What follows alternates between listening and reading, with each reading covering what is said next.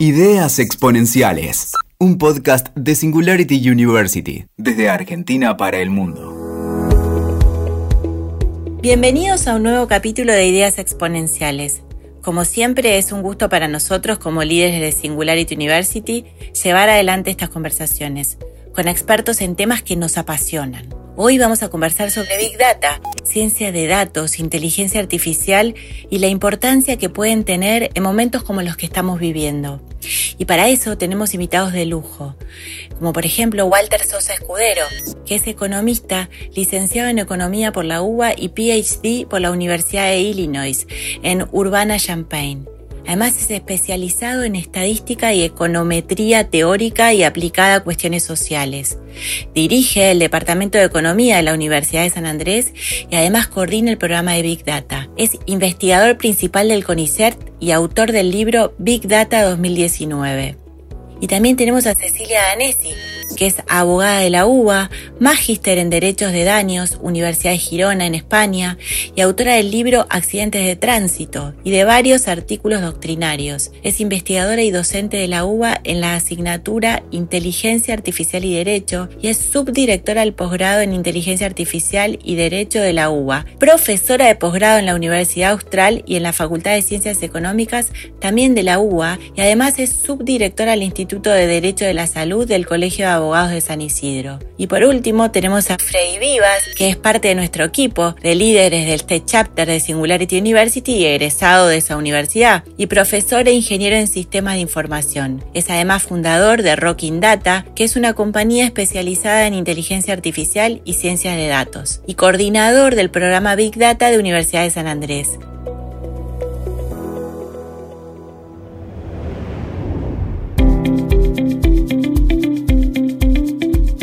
¿Cómo les va a todos? Bienvenidos. Hola, muy buenas tardes. Buenos días, muchísimas gracias. Muy bien. Un placer estar acá con ustedes. Y gracias, muy bien. La idea entonces, eh, voy a arrancar yo, que soy la que menos sabe de estos temas, para preguntarlos, ¿para qué sirve Big Data? ¿Para qué sirve analizar datos y cómo se aprende a hacer eso? Bueno, em, ¿para qué sirve? Bueno, para todo. A ver, eh, eh, estudiar datos eh, es una tarea tan vieja como pensar, ¿no? O sea, cualquier eh, nómada que andaba mirando nubes intentando inferir si llovía estaba haciendo análisis de datos, sean muchos o sean pocos. O sea que en definitiva em, me parece que lo, que es interesante del análisis de datos es primero intentar ver aquello que no se ve, extrapolar, interpolar, conjeturar, y después también está la idea de ver si los datos nos dicen algo acerca de distintos escenarios posibles. ¿no? La típica pregunta, bueno, esto es lo, que yo observo, ¿qué es lo que pasaría si pasase tal cosa? ¿Qué es lo que pasaría si yo intervengo de una manera o de la otra? O sea, en definitiva, el gran desafío del análisis de datos, insisto, que no es nuevo, no, es una cosa de Big Data, sino que es tan viejo como la, idea de enfrentarse a la realidad, tiene que ver con eh, extrapolar, interpolar, eh, pensar escenarios y eh, predecir, ¿no? Porque como decía Niels Bohr, eh, predecir es muy difícil, en particular el futuro. Ah, bueno, lo que dice Walter, a, mí tu pregunta ¿no? Me, me, da como para preguntar para qué nos sirven los datos, ¿no? Creo que por ahí sería más fácil encontrar para qué nos sirven que para qué sirven, porque no sirven, digamos, analizar los datos, sirven para, para, para todo, es decir, ¿no? Todo lo que podamos medir y llevar a un dato y, digamos, hacer una muestra representativa, eso ya eh, tiene montones de uso, que era lo que enumeraba Walter. Aprovechando que soy la, abogada del equipo, ¿no? Eh, a mí me parece el uso de los datos muy valioso cuando estamos hablando de ver realidades sociales ¿no? y reconocer derechos e inclusión social. Creo que en ese aspecto es una herramienta valiosísima y más ahora ¿no? que estamos en la era de la tecnología, el impacto social que eso, que eso implica. Eh, creo que el análisis de datos es una herramienta valiosísima para ver en dónde estamos, qué impacto tiene, etc. ¿Los algoritmos se pueden equivocar? ¿Qué pasa si se equivocan?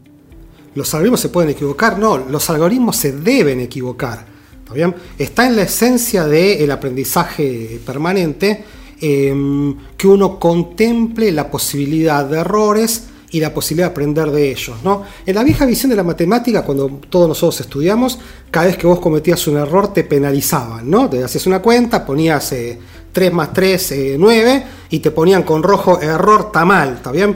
pero la esencia del razonamiento algorítmico es el error, ¿está? O sea, justamente el cambio de paradigma es inducir al método a que se equivoque, pero no porque hay algo malo, sino porque tiene que ver justamente con el mecanismo de tanteo que le permite eh, aprender rápidamente. Entonces me parece que el gran cambio de paradigma es que en el viejo paradigma el error era algo malo, algo disfuncional, y ahora el error es algo aplaudible. Insisto, es delicado el concepto porque nadie quiere equivocarse, pero sin equivocarse es imposible aprender. Claro, pero si hablamos de grandes volúmenes ¿no? de datos, estamos programando y, hacemos un pronóstico enorme con todos los datos que nos llegaron. Y si nos equivocamos y nuestros clientes nos miran como diciendo qué pasó, o esto es, es lo que vos decís que es esperable. Bueno, de hecho, Agus, eso en el mundo del derecho es una gran preocupación porque muchos de los que de las empresas que desarrollan tecnología se acercan a consultarme y decirme, bueno, nosotros queremos desarrollar, largar al mercado este determinado sistema de inteligencia artificial, pero queremos garantizarnos que si se equivoca no vamos a tener responsabilidad. Eh, entonces esto es una preocupación, ¿no? Los algoritmos, las tecnologías se equivocan y yo lo que siempre digo es, y están hechos por humanos, ¿no? O sea, es lógico, digamos, que se equivoquen, pueden fallar y además que, bueno, hablábamos que se salen de esas grandes cantidades de datos, bueno, ahí entramos con los problemas de la fiabilidad y la representación que tienen esos datos, de dónde son extraídos. El, principal problema es que la mayoría son extraídos de poblaciones blancas eh, y hombres, entonces quedan grandes grupos de personas sin representación y esto luego obviamente se traduce en, en, las respuestas que dan estos algoritmos.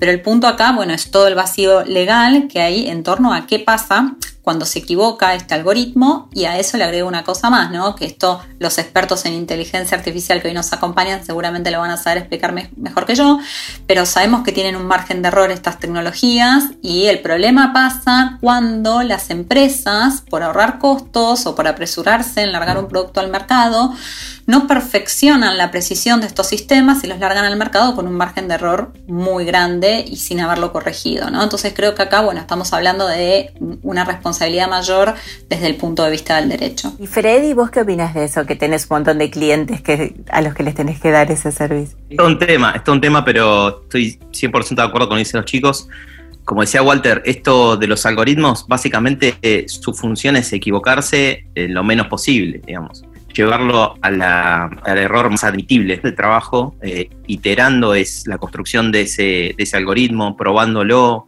asegurándose de que de los datos que estás tomando son realmente buenos para hacer este análisis, porque a veces no se tienen datos para hacer una buena predicción y eso es parte del trabajo del experto que construye estas tecnologías. Es decir, mira, esta información con esta cantidad de histórico que tenés, no vas a poder predecir algo aceptable. Eh, o como nos pasa hoy con el tema que estamos viviendo, mucha gente nos acerca propuestas y nos dice, podés predecir, y la verdad que sería muy irresponsable hacer una predicción o hacer em, un proyecto de, un algoritmo de Machine Learning que, anticipe cosas que son imposibles de anticipar por la data con la que se cuenta, digamos, ¿no? Hay un trabajo de, mucha responsabilidad ahí.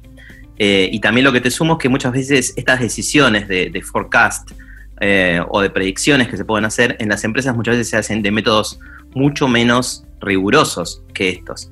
Se hace con técnicas que son basadas en la intuición. Entonces, la pregunta a veces es hacerlo, es hacer, ¿cómo lo estás resolviendo hoy? ¿Con qué técnicas? ¿Con qué datos ¿De qué datos te estás basando?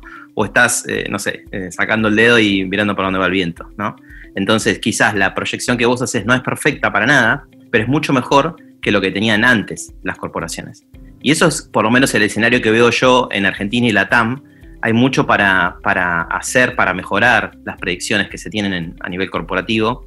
Eh, también hay mucho trabajo para profesional algoritmos, pero es un camino que, que, para mí es, es el camino. No hay, no hay manera de, de, pensar otra alternativa, es mejorar sobre eso que, se tiene. Quería agregar solo una cosita, eh, esto último que dijo Freddy, ¿no? Destaco qué importante que es el rol del sujeto que tiene que desarrollar estos sistemas. Por ejemplo, esto que dice él, bueno, mira, viene una empresa, quiere desarrollar algo, mira, con esta información no es suficiente o va a darte datos muy sesgados, los datos están sesgados o lo que fuere.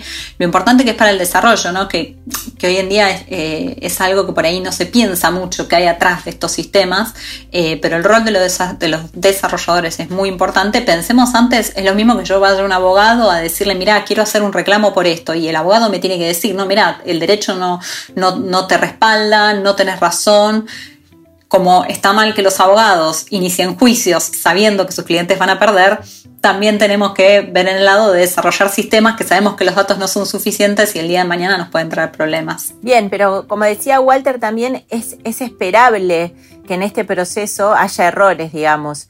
Y entonces, cuando estamos en modo laboratorio, cuando estamos acostumbrados y esperamos que esto ocurra, no nos preocupa, sino todo lo contrario, aprovechamos esa equivocación y vemos cómo hacemos para mejorar la eficiencia de esos datos. Pero, ¿qué pasaría en el caso, Walter, por ejemplo, de, que la responsabilidad de la predicción, que quede un falso positivo o un falso negativo, tenga implicancias importantes? Mira, el, trabajo histórico, acuérdate que yo vengo de la estadística, ¿no? El trabajo histórico de la estadística que existió, existe, y acá viene lo sorprendente, va a existir y no se va nunca, no es eliminar los errores, sino como decía Freddy, llevarlos un mínimo, ¿está bien? No existe forma de no cometer errores. El trabajo de la ciencia de datos y de un digamos, de un, profesional responsable de la ciencia de datos es, como decía Freddy antes, no llevarlo a cero, sino eh, eh, reducirlo al mínimo. ¿no? Eh, pensá en el costo de la seguridad, es una analogía interesante. ¿no? Si vos me decís, ¿tenés un sistema infalible de que los aviones vuelen sin caerse? Sí, eliminar la aviación. ¿Está bien? Entonces, fíjate que en, general, em, o me decís, mira, voy a tirar una moneda, ¿tenés una forma infalible de predecir el resultado? Sí, va a salir caro seca Fíjate que no te agrega ninguna información. Entonces, en definitiva, em, lo que necesita cualquier persona que vaya a tomar la decisión no es que yo le elimine el error, sino que eh, eh, lo deje muy chiquitito. ¿Está bien? Entonces, en definitiva, em, la promesa de predecir sin error o no existe o existe para eventos muy tontos. Por ejemplo, eh, no va a caer un meteorito dentro de un segundo, mientras estamos hablando. ¿Está bien? Entonces, la, predicción absoluta, libre de error, ocurre en fenómenos muy tontos y paradójicamente los eventos que más reclaman una predicción confiable son los que más están sujetos a error. Entonces el trabajo de los analistas de datos no es eliminar error, sino hacerlo lo más chiquitito posible y a la par ser conscientes, medir cuál es ese margen de error. ¿Está? El éxito de la ciencia de datos no tiene que ver con eliminar el error, tiene que ver con reducirlo, pero sustancialmente y tomo palabra de Freddy, con respecto a otros métodos azarosos, con respecto a otros métodos que pueden ser caprichosos, ¿está bien? Entonces, en definitiva, me parece que, el desafío que tiene lo social, lo comunicacional y lo legal, como decía Cecilia, es ponernos de acuerdo en que la vida sin errores no existe, ¿está bien? O existe para hechos tontos, ¿está bien? Entonces eso genera un problema enorme, porque si vos querés que te pida sin error, lo que yo te tengo que decir es imposible, ah, entonces no puedo decir, no, no, no, no, puedo decir un montón de cosas, pero justamente está en nuestra responsabilidad como ciudadanos, como científicos, como eh, gestores, em, intentar em, escribir también la letra chica de los algoritmos. Bien, ¿se está utilizando eh, la ciencia de datos realmente en el mundo eh, para predecir lo que podría ocurrir, o los, me imagino que ustedes hablan de distintos escenarios en la pandemia mundial. Bueno, eh, hablo un poco yo, pero creo que ellos son todavía más expertos que yo porque van a estar más al día, pero eh, de, las noticias que vemos todos los días, vemos cómo la inteligencia artificial, por ejemplo, ¿no? Eh, ocupó un rol preponderante eh, para detectar el comienzo de la pandemia eh, con sistemas inteligentes que anticiparon eh, este nuevo virus en China y después el uso importante que tiene para la detección de enfermedades y a veces para sugerir tratamiento.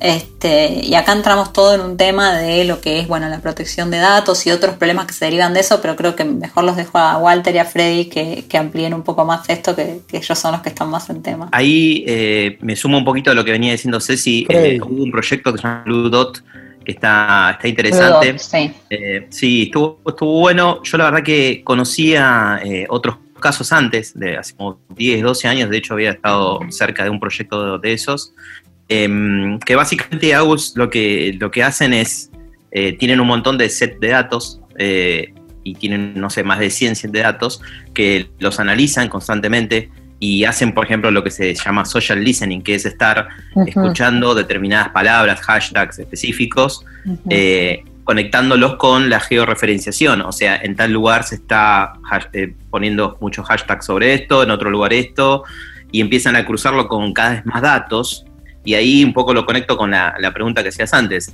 Cuanto más sets de datos le pones a un modelo, eh, estás bajando cada vez más la, posibilidad de que haya errores, ¿no? No vas a llegar nunca a un modelo perfecto, pero cuanto más sets o fuentes de datos les vayas involucrando, no sé, imagínate, los viajes en avión de la gente, eh, la movilidad basada en Google, el clima, eh, los comentarios en Twitter, los comentarios en Instagram. Entonces, cada cosa que acabo de mencionar es una fuente de datos distinta, que cuanto más tengas, eh, más riguroso va a ser el resultado.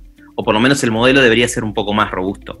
Hay proyectos como esos, eso aplicalo a pandemias o aplicalo a terremotos o aplicalo a un montón de casos de, data for good, eh, que, son, que son muy interesantes. Yo trabajé en varios de esos hace hace varios años. Y, está buenísimo como una herramienta, creo que es una manera de ver eh, el uso de la tecnología distinto, bastante mm, diferente a lo que se imagina la gente. Cuando uno habla de Big Data se suele conectar con Facebook, me espían, Instagram, cosa que puede ser verdad, pero también hay otro, hay otra realidad de la construcción de estas tecnologías, eh, que pueden, parece obvio lo que voy a decir, pero realmente pueden cambiar el mundo, ¿no? En el sentido de que te pueden dar eh, un conocimiento que si está bien usado, porque también es esto, ¿no? Digamos, si haces un buen análisis, si generas un resultado que tiene mucho valor y no haces nada con eso, es lo mismo que no hubieses hecho ningún tipo de análisis. Entonces, hay una parte que es la de entender la data, una parte que es generar nuevos insights, nuevo conocimiento, y otra parte súper importante que es accionarlo realmente con políticas públicas, por ejemplo, en este caso. Déjame decir algo que es, eh, que es un poquito desilusionante, ¿no? Eh, un poco para, para condimentar. déjame hacerte una lista de los siguientes fenómenos. La elección del cardenal Bergoglio como el Papa, el Brexit, el Mundial de Fútbol, el acuerdo de paz de Colombia, la elección de Donald Trump, la epidemia del coronavirus. ¿Qué tienen en común? Son enormes escapadas de tortuga, como diría Diego Maradona, de la ciencia de datos y si vamos al caso de la humanidad, ¿está bien? La pregunta es, pónganse a todos los oyentes, pónganse la mano en el corazón y pregúntense quién en noviembre del año pasado vio esto. Dijo, ¿sabes qué? En abril íbamos a estar todos con barbijos, todos encerrados, en un fenómeno global. Nadie. Entonces la pregunta es, ¿qué somos tontos? ¿Esto es el fracaso de la ciencia de datos? ¿Esto es el fracaso de los algoritmos? No. Esto habla de que hay ciertos fenómenos de una complejidad tan grande que muchas veces se le escapa, pero esto no es que se le escapa a la tortuga Big Data, se le escapa a la tortuga a la humanidad. ¿Está bien? Eh, insisto, hay ciertos fenómenos que por su complejidad, por su naturaleza estratégica, son de una naturaleza impredecible. De vuelta, pónganse en, este país que vivimos nosotros, pónganse la mano en el pecho y piensen con todos los algoritmos, con las mentes más brillantes, cuántos estamos dispuestos a decir cuánto va a valer el dólar de acá a cinco días. No te digo de acá a eh, un mes, un año, ¿está bien? Entonces, lo que quiero decir con esto es que las cosas, no, se puede pensar que las cosas funcionan o no funcionan. Me parece que esto no habla, pero ni un centímetro de los problemas que tiene Big Data. Son problemas que tenía, que los tiene y que los va a tener. ¿Está bien? O sea, de acá no se puede deducir, ves que Big Data fracasó, porque detrás de Big Data se va la política, se va la economía, se va la física, se va la epidemiología, se va todo. ¿Está bien? En cierto sentido hemos fracasado como humanidad, si querés decirlo. Entonces, en definitiva, dicho esto, me parece que el análisis de datos cumple un rol fundamental. No quiere decir que no sirva. ¿Está bien? En todo caso, no sirve como ninguna disciplina científica y sirve tanto como cualquier disciplina científica. Entonces, eh, insisto, hay problemas de datos que tienen que ver con la pandemia, que son problemas de small data. Los problemas epidemiológicos, vos podés por ahorita pensar que en, Estados, en, Argentina estamos nomás mirando, por ejemplo, algo así como 180 casos por día, 250 datos por día, eh, casos por día infectados, que son prácticamente nada en, comparación con la encuesta que cualquier celebrity menor puede hacer en Twitter. Pero por otro lado, traquear la pandemia, traquear si se cumple la cuarentena, eh, predecir, por ejemplo, cómo puede funcionar el sistema de demanda de salud, son cosas que requieren sí esta estrategia de datos. Entonces, en definitiva, Em, lo pesimista es, ojo, que hay ciertos fenómenos que son de una complejidad tan grande que se le escapan a Big Data, a la ciencia, a la política, a la economía, a la comunicación, pero por otro lado me parece que hay muchísimas cosas que en donde la ciencia de datos puede aportar, como todos los ejemplos que dijo eh, eh, Freddy, muchísimo y lo estamos viendo a diario. Hace poco en una conversación de cualquier manera que tuvimos, tuve con Diego Pereira, que está como eh, en, el, en, uno de los sanatorios privados de Argentina, trabajando en el área de cuidados intensivos, revela que hay datos que no, se, no están saliendo públicamente y que tiene que ver con lo que pasa en la trinchera del sistema de salud, ¿no? O sea, datos que ya hace 40 años el sistema de salud no funciona bien en Argentina y no se está haciendo demasiado para que eso mejore. Pero ahí la pregunta es, ¿es un tema de Big Data o es un tema de que los datos no están siendo ingresados de la manera en que podamos procesarlos para predecir este? Porque saber que esto podía pasar, yo no estoy tan segura de que los médicos ya lo sabían, digamos no era para, no era para los, nosotros, los otros mortales que no, estábamos ahí cerca, pero ellos sabían que esto se venía, o si venía algo así, no iban a estar listos para, ser más clara. Freddy. Pienso que lo que acabas de decir representa mucho eh, lo, que, lo que permite o no permite el análisis de datos, ¿no? Eh, yo creo que muchas veces me pasó que me dicen, ¿podemos resolver este problema con Big Data? Y la pregunta es, ¿tenemos datos digitalizados de esto? O sea, como volvemos a esa pregunta, ¿no? ¿O estamos registrando toda la información posible? Eh, posible en términos legales, porque estás ahí acá, lo voy a tener cuidado en lo que voy a decir, eh, en términos legales, en temas, temas de privacidad, eh, por supuesto considerando todo eso, pero hay un montón de industrias o sectores de, de, la vida humana que no están casi atravesados por, por la digitalización, digamos, ¿no? Salud es uno de ellos. Eh, gobierno es otro, educación es otro. Entonces, ¿qué, forecast o qué predicción de un fenómeno puedes hacer respecto a, los alumnos, por ejemplo? Si yo te pregunto hoy, che, ¿quiénes son los alumnos de este colegio o de, toda la ciudad que tienen riesgo de eh, que les vaya mal este año por la nueva modalidad que están tratando? No tenemos idea, no podemos medir nada, no podemos hacer ningún forecast interesante, porque ¿qué tendríamos que hacer? Una encuesta, una small data, como dice Walt, que puede servir, pero bueno, la verdad es que sería mínimo en comparación a lo que podríamos llegar a hacer si tuviésemos sistemas eh, que, releven data importante para obtener nuevo conocimiento, que es básicamente lo que es el análisis avanzado de datos. Entonces, eh, yendo a tu, pregunta, em, me parece que lo primero que hay que considerar es eso, el nivel de digitalización que se tiene, que ahí es donde siempre se habla de transformación digital y me parece algo súper eh, vigente más que nunca, digamos, aunque suene transformación digital, suene medio una palabra bastardeada. Eh, me parece que realmente hay que hacerlo. Eh, hay que tomar esta situación, por lo menos yo lo que, haría es tomar esta situación como, bueno, ¿qué pasó con esto? ¿Qué, ¿Qué, nos hubiese gustado tener o saber para tomar decisiones más informadas? Y a partir de ahí, bueno, hacer un, plan serio, porque esto no son cosas que se resuelvan en, en 15 días, en una semana de trabajo en un MVP tal. O sea, hay que realmente hacer un plan eh, mucho más profundo de transformación eh, y a partir de ahí generar cosas que realmente tengan sentido y que sean útiles. No, una cosa que quería agregar es que es una reflexión un poquito más filosófica o comunicacional. Es que predecir no es pegarle un resultado. ¿Está bien? Predecir es, predecir es pegarle a, ciertos resultados y tener la capacidad, la capacidad de convencer al otro. ¿Está bien? ¿Qué quiero decir con esto? Que los médicos hayan visto la pandemia y no hayan dicho que iba a ocurrir en este momento, en estas circunstancias, con estas características, es lo mismo que yo te diga, va a haber una crisis. Yo soy economista, va a haber una crisis. Y si queremos nos juntamos de acá a cuatro años, se va a saber que yo tenía razón.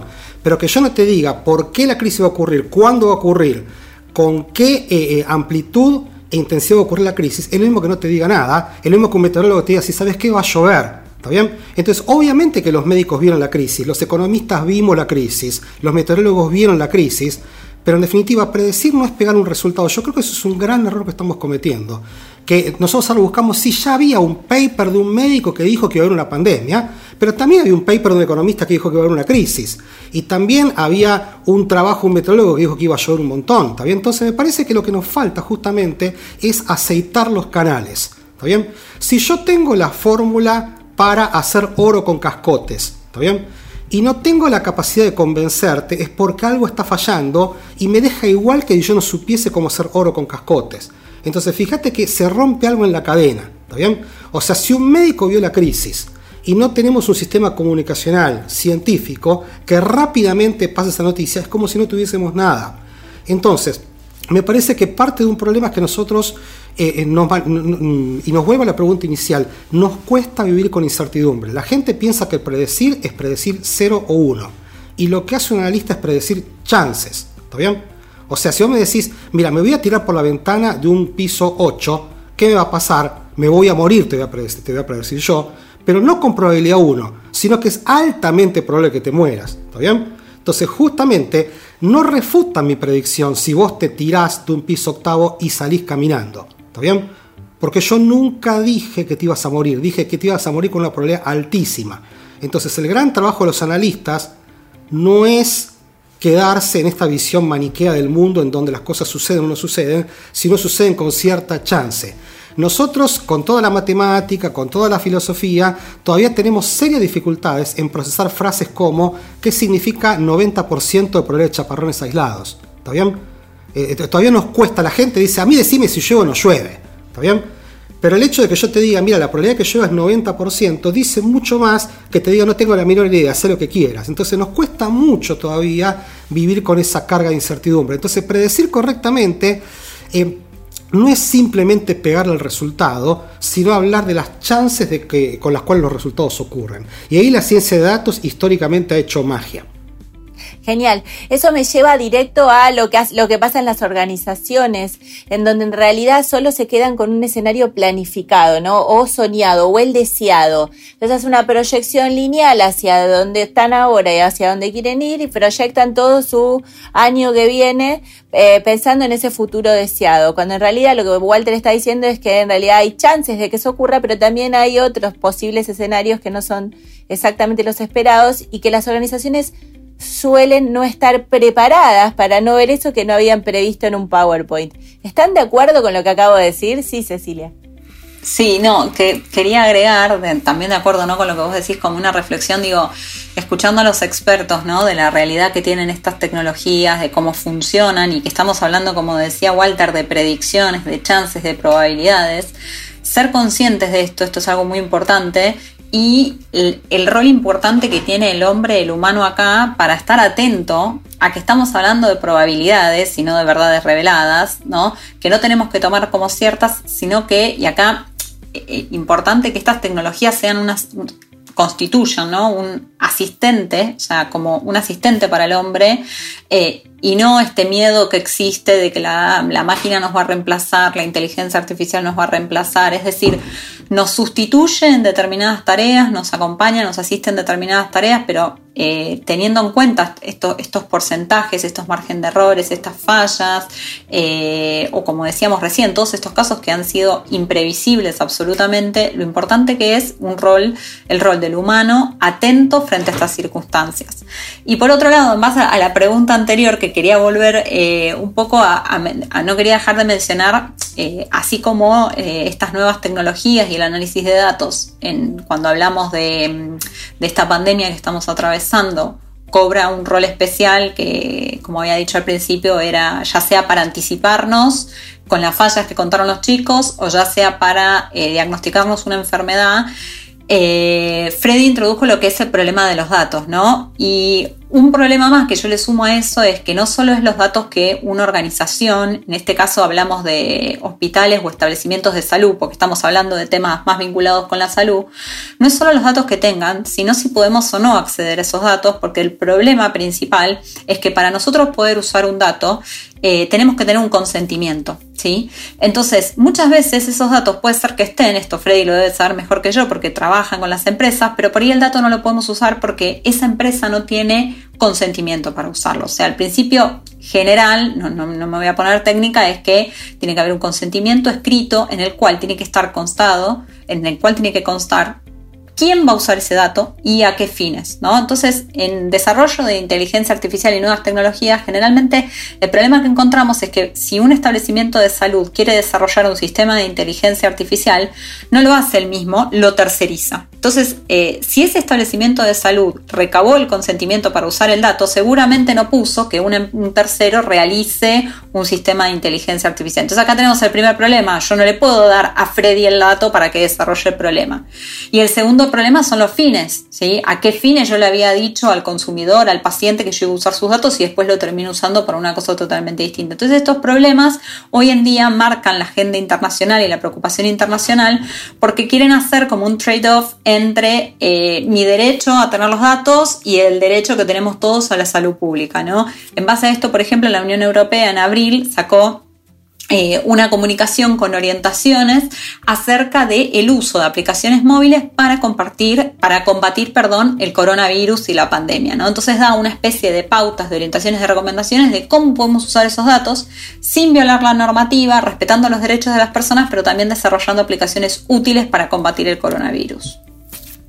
Eso me hace pensar igual en la privacidad y cuánta información personal quiero que sea compartida en una aplicación que va a tener un gobierno, depende de qué país además. Yo no sé si quiero que sepan eh, si tuve o tengo una enfermedad que después quizás se use para que yo no pueda volver a trabajar nunca más porque soy una posible factor de contagio de otros, ¿no? Digo, que sepan que hay una persona con mis características que tiene el, virus y que está en una determinada zona, puede ser. Que se metan con mi información personal, no sé si me siento tan cómoda con eso. ¿Qué pensás, Walter, de eso? ¿Qué pienso de eso? Bueno, que de vuelta, yo vuelvo sobre las cuestiones de grado, ¿no?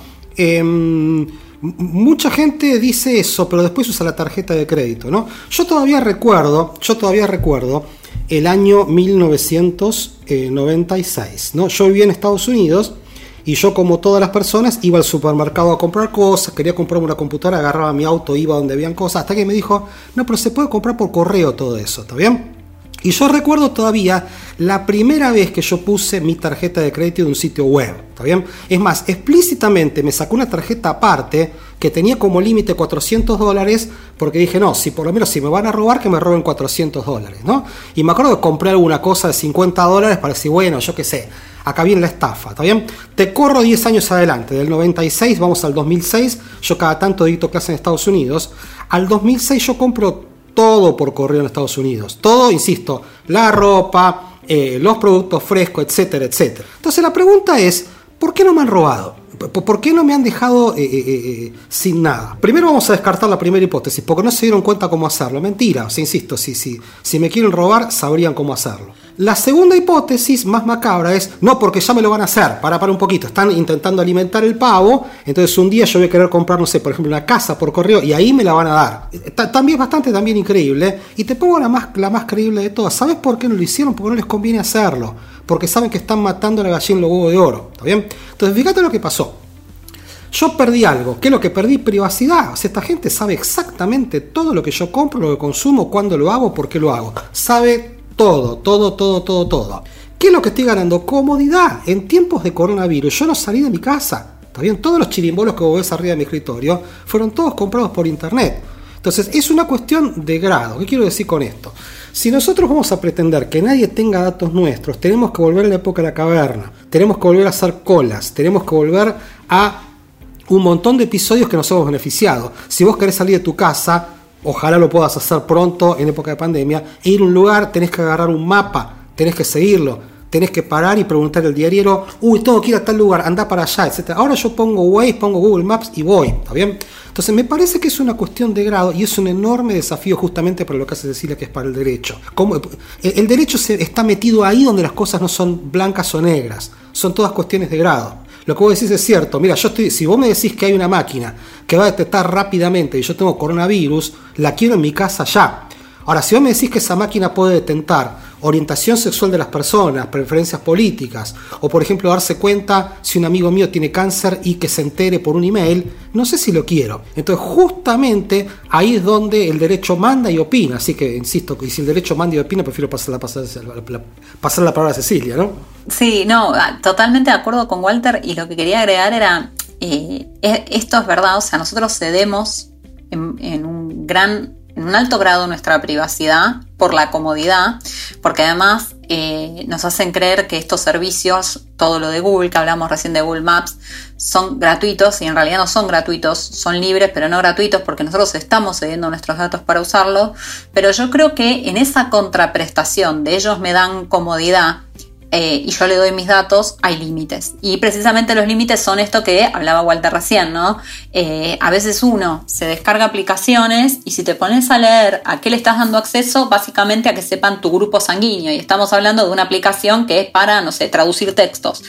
Entonces, eh, acá es donde tiene que estar el control del derecho y ser súper estricto, porque hay límites con el uso de los datos, o sea, uno cede en un punto, pero hay determinados datos que son por ley considerados sensibles, como hablaba Walter de los temas de la salud, de etnias, de religión, raciales, etc. Y además de que son datos sensibles, también hay tiempos en los cuales se pueden tener esos datos, lugares donde es conveniente o no almacenar los datos. Es decir, hay todo una, mm, como hablaba él de los que son los grises, precisamente hay toda una gradación entre, ok, yo te cedo mi dato, pero ¿qué dato te cedo? ¿Por cuánto tiempo? ¿Dónde lo vas a eh, almacenar? ¿Para qué lo vas a usar? Bueno, entonces esas son preguntas que hay que estar atentos, hay que contestar, este, porque todo tiene un límite, ¿no? Esa prestación de servicios para mi comodidad, pero no venderle el alma al, diablo a cambio, ¿no? Ok, pero por ejemplo, Freddy, el otro día hablábamos de eh, que hay una aplicación que va a usar ahora el gobierno para traquearnos, ¿no? ¿Qué pasa? Porque ahí está hablando de mi salud, digamos, de la salud de todos. Te sumo un poquito, a la pregunta anterior primero, eh, porque es, todo un debate y para mí tiene como tres, tres partes este problema, digamos. Problema, entre comillas, porque es un problema posible, digamos, ¿no? Es qué tanto tiene responsabilidad el derecho ¿no? o los gobiernos, ¿qué tanto tenemos nosotros como ciudadanos que aprender? Porque, como decía Walt, yo me acuerdo cuando salió Mercado Libre que yo decía, yo no compro online ni loco, ni loco. Pero yo decía lo mismo. Y cuando veía la publicidad decía, y me acuerdo que había mucha gente que falseaba DNIs y compraba trucho en Mercado Libre. Y vos misma empezó a decir, existe toda una, un mundo de posibilidades digitales que no voy a querer perder falseando información. Voy a comprar y voy a tratar de dar un buen servicio porque acá puedo vender y hacer plata y vivir de esto. Y esa lógica llevó muchos años. Y son lógicas que cambian y, están relacionadas a cuánto uno como ciudadano se digitaliza, ¿no? Hay un concepto que me parece interesante empezar a hablar, que, seguramente algún día me, voy a juntar con Walter a charlarlo y ver cómo podemos hacer para ayudar en, eso, que es el ciudadano eh, el ciudadano científico de datos, digamos, ¿no? Imagínate una persona que no es ni estadístico ni ingeniero, como podemos ser Walter y yo, sino que es una persona que sabe que los datos eh, de alguna forma los están usando o él está generando datos y tiene que empezar a tener un poco más de criterio de qué acepta, qué no acepta, entender un poco más qué información le está cediendo a alguien cuando estás aceptando los términos y condiciones o qué está pasando, cómo funciona una aplicación, digamos, ¿no? Porque si, por ejemplo, yo hoy tuviera eh, angina, no quiero ni loco ir a un hospital. Quisiera que tuviera una app y que, no sé, yo le saque una foto a mi garganta y el médico desde él me diga, ok, sí, vení o no vengas. O si yo eh, pongo varios síntomas en una app y después, eh, no sé, llamo porque me siento muy mal, que el sistema solo priorice los que ya tuvieron, imagínate esto, Aus, que el sistema solo priorice a quién atender primero por los síntomas que ya fue detectando. Imagínate, lo acabo de inventar, ¿no? Entonces yo digo, me gustaría que pase eso. Y sí, porque por ahí salvas la vida de una persona priorizando la, atención. Y para priorizar esa atención tenés que saber dónde vive y qué síntomas tuvo. Podés ahí después, sé si podría estar ahí en esa comisión y decir, no, mira, el dato tomémoslo así, anonimicémoslo, encriptémoslo, grupémoslo. Obviamente hay métodos. Nosotros trabajamos con empresas con datos confidenciales y hay NDAs, hay encriptación, hay un montón de cosas que por suerte se evolucionó un montón también en esos términos. Y el otro punto, te decía, gobierno, personas, ciudadanos científicos datos. Y el otro punto, por supuesto, es de las empresas que construyen tecnología y la ética que tienen, digamos, ¿no? Nosotros estamos todo el tiempo, desde, en mi empresa y hablo con otra gente también, que estamos todo el tiempo diciendo, che, ok, pasame la data, pero pasámela así. O hagamos esto, pero hagámoslo de tal manera. O sea, uno tiene que eh, está en el medio de la construcción de esto, es increíble. Y en el mundo tampoco hay, el otro día hablábamos con Ceci, hay un montón de cosas que faltan construir. Por ejemplo, el tema de los sesgos de género, que, charlábamos y decíamos, che, ¿qué hacemos por esto? ¿Cómo, podemos contribuir? No sé si está laburando un poco en eso y, la idea sería a largo plazo poder empezar a meternos más. O sea, hay mucho para hacer pero también es mucho el beneficio que se puede obtener si se hace bien. Eh, entonces, la reflexión para mí va por ese lado. Con respecto a la app que me decía Saúl, eh, la verdad que todavía no, la pude explorar mucho, pero, pero bueno, eh, hay un montón de revuelos, hay, hay revuelo con respecto a la, a la calidad del software construido, a, la calidad del resultado que se puede obtener a través del análisis de los datos de ahí. Eh, la verdad que no, no puedo opinar seriamente, pero estuve leyendo bastantes, y, bastantes foros y conversando con gente que, sí sabe, y, me decían eso, ¿no? O sea, la realidad es que no se sabe bien si se puede confiar 100% en lo que, lo que ahí adentro. Quería saber que, ustedes me, me, cuenten que cada uno qué piensa respecto al componente ético del uso de los datos, porque yo soy realmente para mí es súper importante que empecemos a usar los datos bien y no solo eso, sino que dejemos de descartar datos como si no fueran importantes cuando lo son. ¿sí? Hasta ahí llegamos. Pero ¿qué pasa con la ética de las decisiones que toman las organizaciones en el uso de esos datos? Bueno, acá para mí, o sea, yo eh, base a lo que decía Freddy, quería abordar dos cuestiones, ¿no? Por un lado, ¿no? Hay un montón de principios internacionales o directrices en materia de ética en el uso de datos, de inteligencia artificial, etc. Montones. Eh, un buen resumen de todo está en, enero hicimos una cumbre en el MIT eh, sobre inteligencia artificial de Latinoamérica y en la Comisión de Regulación y Ética hablamos de estos principios y de la necesidad que tenemos como, como región de tener principios que sean propios con nuestra identidad cultural, ¿no? Entonces, eh, cuando hablamos de la app esta, ¿no? Bueno, a ver, miremos qué principios son comunes en la mayoría de estos principios internacionales, ahí en, la Unión Europea, por ejemplo, están las directrices éticas, a ver si esta app los respeta y los cumple. ¿sí? Esto sería como la manera por ahí más sencilla de entrar a ver si esto que nos están imponiendo los gobiernos, porque no es solo un problema de Argentina, si pasa por el primer filtro de lo que la comunidad internacional establece como mínimo de ética para el uso de una inteligencia artificial fiable. Eso por un lado. Por otro lado, con relación a lo que decía Freddy recién, yo destaco muchísimo y estoy tratando de trabajar un montón en eso, en lo que es, bueno, primero los sesgos en cuestiones de género, o sea, los sesgos en los datos tienen este rol eh, triste de reforzar estas, estas, a estos grupos vulnerables y en las oportunidades que se presentan. Pero acá lo que yo veo más importante es que cuando hablamos de ética en inteligencia artificial no es algo de lo que solo se tiene que hablar en la facultad de derecho. ¿Sí?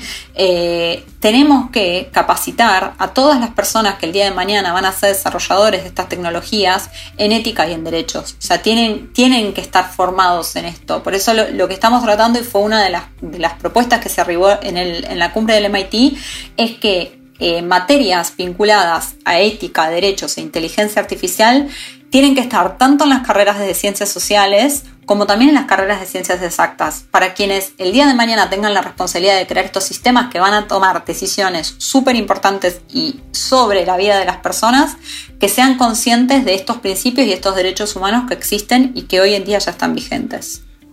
Mira, dos cosas. Eh, primero que eh, una cosa que mm, sorprende cuando mucha gente me pregunta lo siguiente, ¿no? Bueno, pero ¿qué te parece que hay que estudiar en estos días? Eh, y, lo que yo digo es sorprendente, porque mucha gente se piensa que voy a decir, no tenés que estudiar robótica, informática, sí, sí, sí, pero fíjate que esto nos retrotrae a los problemas más viejos que tenemos comunidad, que tienen que ver con los problemas de la ética, el derecho, de la filosofía.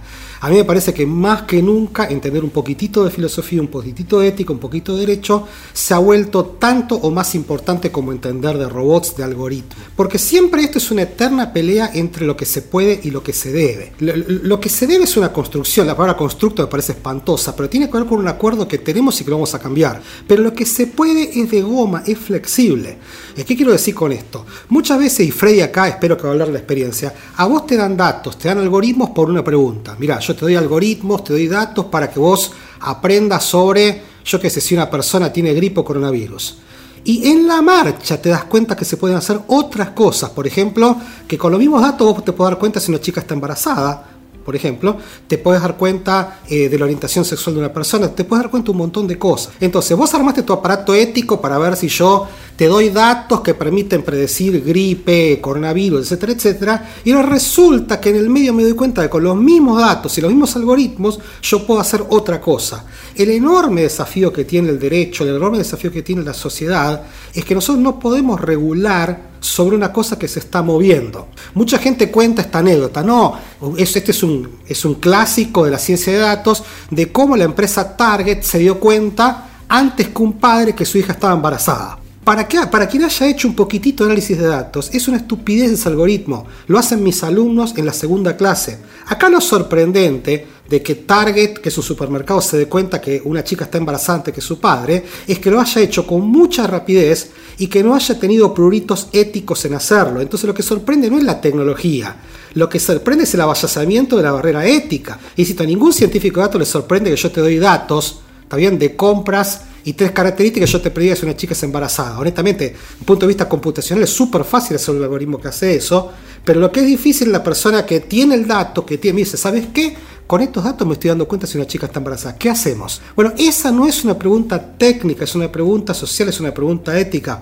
Entonces, me llama la atención cómo en el medio de la revolución de los datos, la informática, la tecnología, disciplinas atávicas como el derecho, la filosofía, la ética, y si vamos al caso de la historia, porque la historia las metidas de pata nos tiene que informar acerca de qué estamos dispuestos a hacer con ella, vuelvan a tener relevancia. Lo cual me parece un, un súper desafío, insisto, ¿no? que eh, eh, que todo esto reclame una formación integral y no específica. Me parece genial el, ejemplo. Eh, nosotros trabajamos mucho desde un punto de vista de marketing, ¿no? o sea, comercial con las empresas y, tal cual, lo pongo en un ejemplo para que, para que se vea bien. Eh, yo puedo pasarle un set de datos a, todos nosotros que estamos acá y todos podemos obtener resultados distintos, análisis diferentes, encontrar cosas eh, que a uno le llamó la atención y a otro no porque básicamente lo único que uno que va haciendo es generando como variables nuevas, ¿no? Imagínate si, si vos, a mí me pasan la lista de eh, los consumos de, usuarios eh, gastando, cargando nafta en sus autos, y, yo puedo intuir, por ejemplo, cuándo llenó el tanque y cuándo no lo llenó, solamente mirando los consumos, ¿no? Porque puedo ver qué modelo de auto es y cuánto carga ese auto, y entonces empezar a imaginar escenarios que no están en la data, sino que yo los imagino. Encuentro de alguna forma oportunidades nuevas, que eso para el marketing, para el comercial, es lo que se busca, digamos. Es lo más interesante, ¿no? Ahora, eso, ¿cómo se baja a una cuestión cuando estamos hablando de la salud, ¿no? ¿Cuál es la, ética que hay que poner ahí adentro? Y creo que está todo para construir. Eso lo vuelve interesante, un poco peligroso, pero también interesante.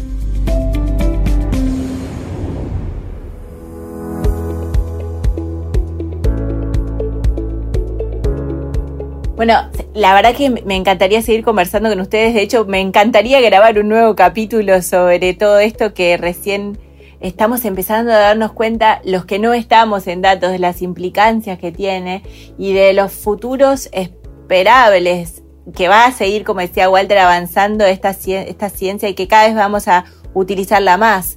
Eh, muchísimas gracias entonces por haber sido parte de este podcast, de este capítulo y ojalá nos encontremos pronto todos un poco más sabios eh, respecto de cómo vamos a usar esa poderosa tecnología que ya tenemos hace muchísimo tiempo, pero que hoy en día nos toca a nosotros como humanos usarla con precaución, además de aprovecharla. Muchas gracias por participar en el día de hoy. Muchas gracias a todos, gracias Agus, gracias Walter y gracias Freddy. La verdad que fue un placer y cuando quieran repetimos que la verdad fue súper interesante la charla.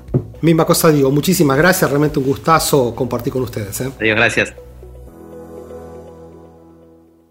Escuchaste Ideas Exponenciales.